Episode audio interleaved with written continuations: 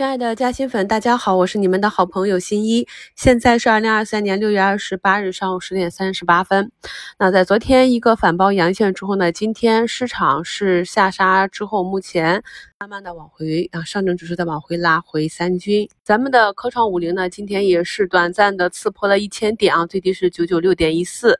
有长线布局指数基金的朋友，相信啊是把握到了今天这个刺穿一千点的机会了。今天的市场呢，有四千多家下跌，只有几百家上涨。外资呢，在早盘就流出了六十多亿啊。那像短线呢，我们可以看到前期的主线板块的个股呢，都是一个大跌。昨天早评就提示过风险了。当这个高位个股开始震荡滞涨的时候，我们首先要做到的就是防范风险。大家看一下节目简介中的图一，喜马拉雅目前就向更多的用户去推它的改版的版本啊。那么如果你找不到节目简介的话，可以看一下我们节目上方。有一个滚屏的伴随节目出现的文字啊，那右边呢有一个小箭头，点开就可以看到了。那节目简介中的图一是我看到市场上就是我做数字经济的这帮朋友，他们呢就相信这个板块呢就不会跌，会一直涨。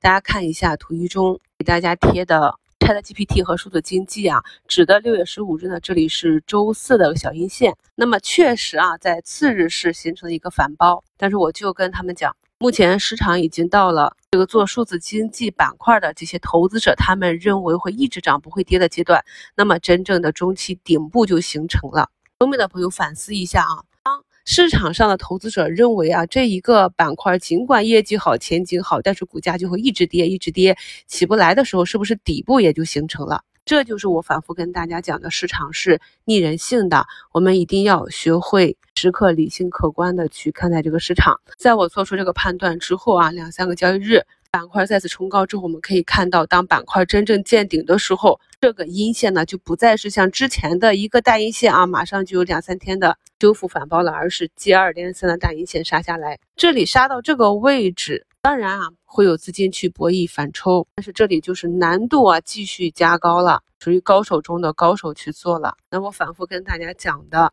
我们要回避主跌段，拿好主升浪。那么主跌段这三天是不是非常的明显？图二呢，就是我今天盘中的截图啊，就是杀出恐慌了。我们可以看到下跌排名居前的板块啊，基本上全是清一色的。一季度领涨的数字经济。通用人工智能啊，以及它的扩散板块，数据确权、云办公、云游戏，这都是我们非常熟悉的控封装 CPU。早评也跟大家讲了，一定要注意这个高位补跌的风险。最近利空不断啊，高位的利空震荡之后呢，一定会变成真的利空，高位的个股呢终将补跌。昨天早评也跟大家讲了风险了啊。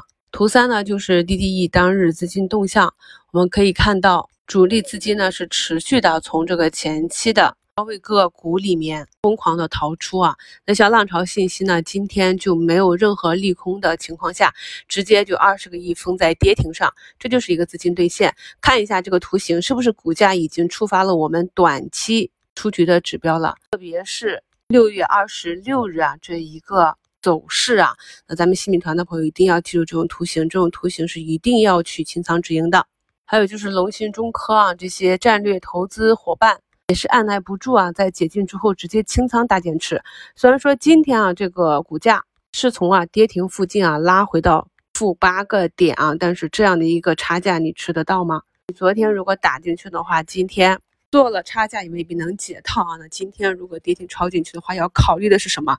我反复讲的，短线要考虑的是你买入之后的一两个交易日有没有机会获利出去。如果有高于你的买入价出去，那算抄底成功。不管你能不能把握住啊，就是短线策略的制定纪律啊。如果你不确定接下来几个交易日有让你获利出局的机会，那就是观望为主啊。在市场动荡的时候，多看少动啊。昨天呢，就给大家定义了我们现阶段接下一段时间，从六月底到七月初，整个行情呢是以震荡市为主。震荡市的纪律是什么？咱们的老粉都应该知道啊。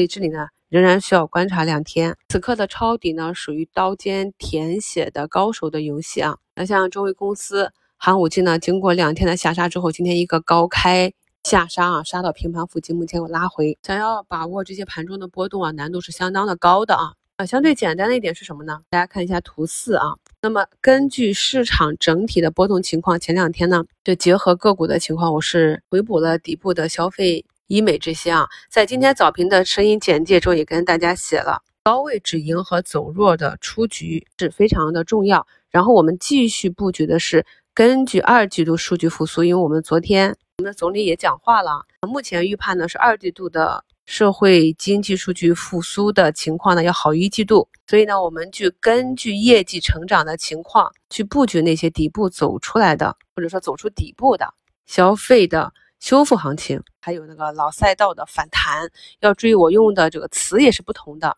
今天呢，像天合光能啊、隆基。固德威、金盛啊，这些老赛道都是一个上涨的状态啊。然后由于近期的持续的高温高热啊，这个煤炭啊、电力啊、能源这块也是走出了底部的逐步的上行。然后呢，像消费这一类啊，虽然前期被数字经济主线抽血比较严重，但是我们根据巴老的投资历程也知道，这个消费、吃喝拉撒、这个医疗、眼睛、鼻子、嘴巴，这些都是人类永恒的不可缺少的一个消费需求。所以拉长周期来看，其长期的成长性都是在的，而且这些重点是在我们国内内需的，它是不受汇率和地缘政治影响的。今天呢，本身就是有算力的大股东清仓减持和服务器龙头浪潮一字板跌停，再加上新的小作文啊，利空小作文，呃，美丽国那边考虑向中国出口人工智能芯片实施新的限制啊。怎么去应对这些小作文满天飞呢？